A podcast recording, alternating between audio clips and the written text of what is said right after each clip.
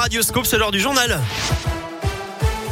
C'est avec Colin Cotte. Salut Colin. Salut Eric, salut à tous. À la une, ce matin, les élèves du Puy-de-Dôme ne sont désormais plus obligés de porter le masque en classe. À partir d'aujourd'hui, entrée en vigueur du nouveau protocole sanitaire dans les écoles dans 21 départements.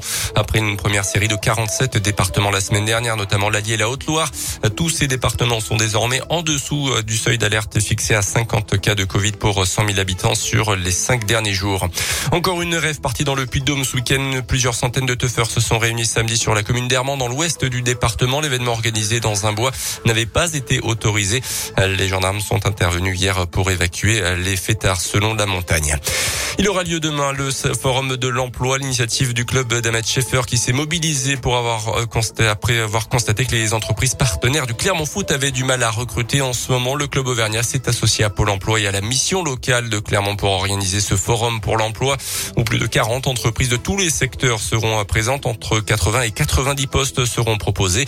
Aujourd'hui, le taux de chômage est de 6,9% dans le département du Puy-de-Dôme et les sociétés recrutent selon Thierry Malatrait, le directeur de l'agence Pôle emploi emploi Clermont-Nord. Beaucoup de projets de recrutement, on est sur des niveaux euh, d'avant-crise, on est sur du recrutement euh, des offres d'emploi durables, une augmentation euh, de la part des CDD et des CDI, des CDD de plus de 6 mois, au détriment des CDD de, courte durée. 9000 offres d'emploi sur le département du Puy-de-Dôme actuellement, mais de l'autre côté des difficultés de recrutement, alors c'est l'inadéquation quantitative ou qualitative selon le, le, métier, selon le secteur professionnel. Ça a redémarré très vite, très fortement. Et aujourd'hui l'enjeu, hein, c'est que bah, tous les demandeurs d'emploi même ceux qui sont plus éloignés, puissent retrouver un emploi.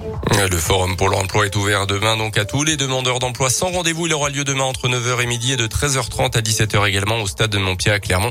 Attention, le pass sanitaire sera obligatoire pour accéder au stade.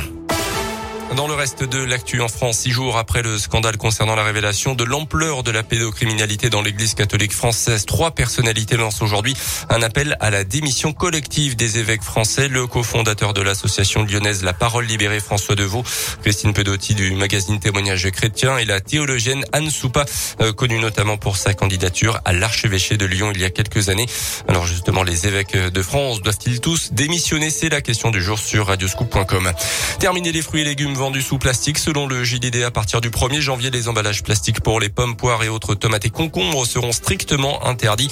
Un décret doit être publié demain avec la liste exacte des produits concernés. On passe au sport avec du foot et les Bleus vainqueurs de la Ligue des Nations hier soir à Milan, victoire 2-1 contre l'Espagne en finale. Menée au score, l'équipe de France a immédiatement réagi grâce à un super but de Karim Benzema avant de doubler la mise par Kylian Mbappé. Et puis en rugby, ça va pas fort à la SM. Nouvelle défaite, la quatrième en six matchs de championnat. C'était hier soir contre le Stade français, 22 à 14.